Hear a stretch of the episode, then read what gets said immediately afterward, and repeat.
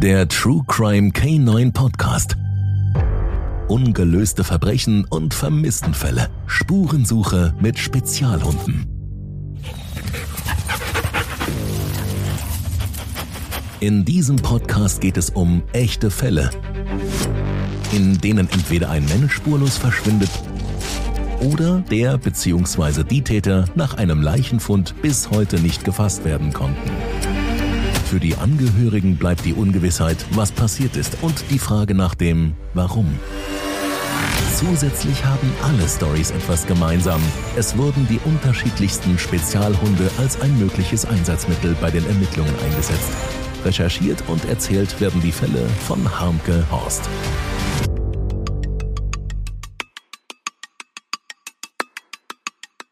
Anna S. Fallupdate. Triggerwarnung. Auch in diesem Fallupdate geht es um Mord und außergewöhnliche Handlungen. Sollte es dir mit diesen Themen nicht gut gehen, dann ist dieses Update nichts für dich. Aus dem Fall Anna S., bekannt als Mord ohne Leiche, ist nun ein Mord mit Leiche geworden. In Episode 3 habe ich euch den Fall vorgestellt. Wer die Episode noch nicht kennt, der stoppt jetzt am besten dieses Fallupdate, hört erst in den Fall rein und kehrt anschließend hierher zurück.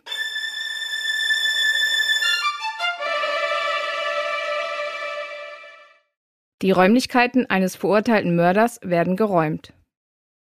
Er sitzt seit Ende 2020 hinter Schloss und Riegeln, nachdem er zu einer lebenslangen Haft mit anschließender Sicherungsverwahrung in einem Indizienprozess verurteilt wurde. Man konnte ihm damals anhand von Foto- und Videoaufnahmen, die man auf seinem PC fand, den Mord zwar im Grunde genommen nachweisen, aber er schwieg eisern bis heute zum Verbleib der Leiche.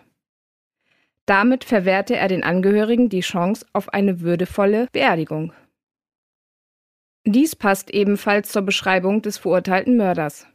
Denn der Vorsitzende Richter in Essen hat bei der Urteilsverkündigung 2020 den Verurteilten als einen Menschen ohne jegliches Schuldbewusstsein und als vollkommen empathielos beschrieben. Für den es normal sei, Frauen zu töten, die ihn verlassen. Anna war bereits die zweite Frau, die er ermordet hat. Zudem haben die Ermittler bei ihren Recherchen damals herausgefunden, dass der Verurteilte sich mit den Themen Ersticken und Leichengeruch näher beschäftigt hat, was Rückschlüsse im Prozess auf einen kühl geplanten Mord ergeben hat. Seine Ex-Freundin Anna S. lag in den sichergestellten Aufnahmen gefesselt am Boden mit einer Plastiktüte auf dem Kopf. Anhand ihrer Tattoos und bunten Fingernägeln konnte sie aber damals eindeutig identifiziert werden. Die Beweislast gegen den damals 47-Jährigen war erdrückend. Sein Motiv für die Tat sei vermutlich Eifersucht und Rache gewesen, weil Anna nicht länger mit ihm zusammen sein wollte und die Beziehung beendet hatte. Im September 2021 wurde das Urteil vom Bundesgerichtshof bestätigt und ist damit rechtskräftig. Es ist der 14. März 2022. Polizisten mit der Aufschrift KTU und ED auf dem Rücken, also Beamte der Kriminaltechnischen Untersuchung und des Erkennungsdienstes, verlassen mit einer roten Schaufel, einer großen hellbraunen Papiertüte für Beweise, KTU-Koffern und einem Fotoapparat die Haustür eines brombeerfarben gestrichenen Mehrfamilienhauses in Krefeld. Das Haus gehöre dem Stiefvater des verurteilten Mörders von Anna, berichtet eine Nachbarin. In diesem Jahr soll das Haus verkauft werden. Dies könnte der Grund dafür sein, warum die Wohnung und der Keller geräumt wurden. Im Keller, der zur Wohnung des Verurteilten gehört, wird hinter einer zweiten Wand ein grausiger Fund gemacht. Zwischen Gerümpel eingemauert findet man menschliche Überreste. Es steht ein schwarzer Mercedes-Leichenwagen vor dem Haus. Zwei Männer in dunkler Hose und weißem Hemd schieben eine Bahre mit einem blauen Leichensack Richtung Fahrzeug. Die bei der Durchsuchung gefundenen sterblichen Überreste werden von einem Bestattungsunternehmen in die Rechtsmedizin gebracht. Die Polizei teilt der Presse mit, dass sie im Keller des Hauses etwas gefunden haben. Und es könnte sich um eine vermisste weibliche Person handeln. In der Rechtsmedizin wird der Leichnam durch die Rechtsmediziner obduziert. Die Obduktion ergibt, dass es sich zweifelsfrei um Anna S. aus Gelsenkirchen handelt. Vermutlich wurde sie von ihrem Mörder erstickt. So deckt sich dieses Ergebnis damit, was bereits während des Prozesses vermutet worden war. Die Staatsanwaltschaft Essen und die Polizei Gelsenkirchen geben am 15. März 2022 die Erkenntnisse aus der Obduktion öffentlich bekannt.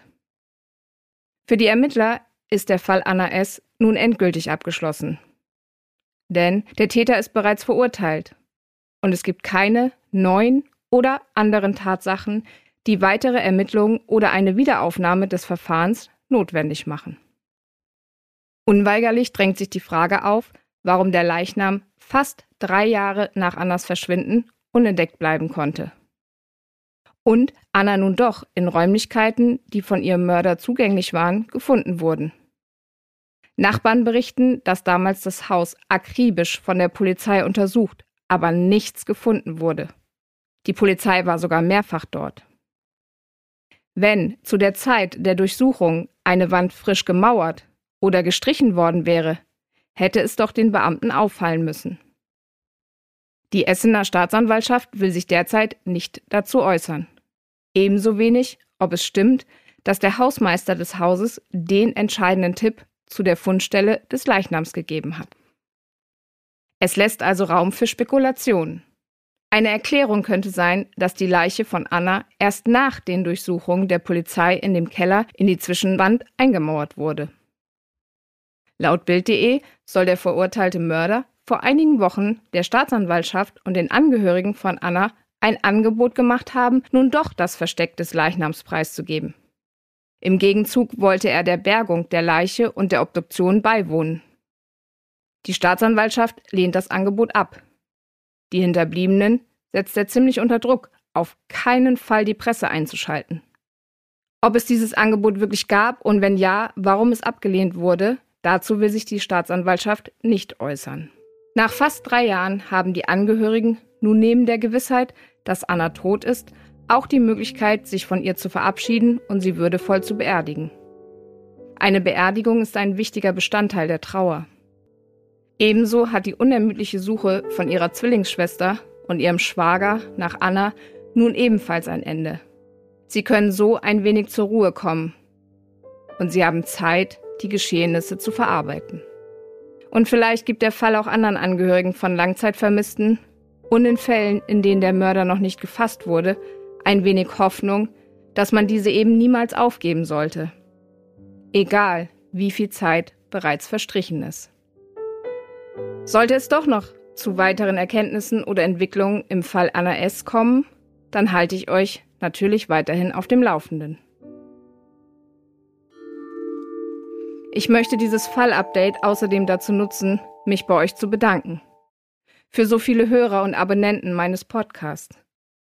Für einen großartigen Austausch mit euch in den sozialen Medien und für eure lieben Nachrichten. Danke, ihr seid toll. Und natürlich freue ich mich über jeden neuen Follower auf den Podcast-Plattformen sowie auf Instagram und Facebook. Die Links zu den Social-Media-Kanälen findet ihr in den Show Notes. Wenn ihr diesen Podcast bei Spotify oder Apple Podcast positiv bewertet, unterstützt ihr mich dabei, den Podcast noch ein wenig bekannter zu machen. Danke auch dafür. Bis ganz bald, eure Harmke. Schon ist das Ende dieser Episode des True Crime K9 Podcasts Ungelöste Verbrechen und Vermisstenfälle Spurensuche mit Spezialhunden erreicht. Vielen Dank. Genießt einen schönen Tag, Nachmittag oder Abend, wann immer ihr diese Story gehört habt. Passt gut auf euch auf und bis ganz bald zur nächsten Episode.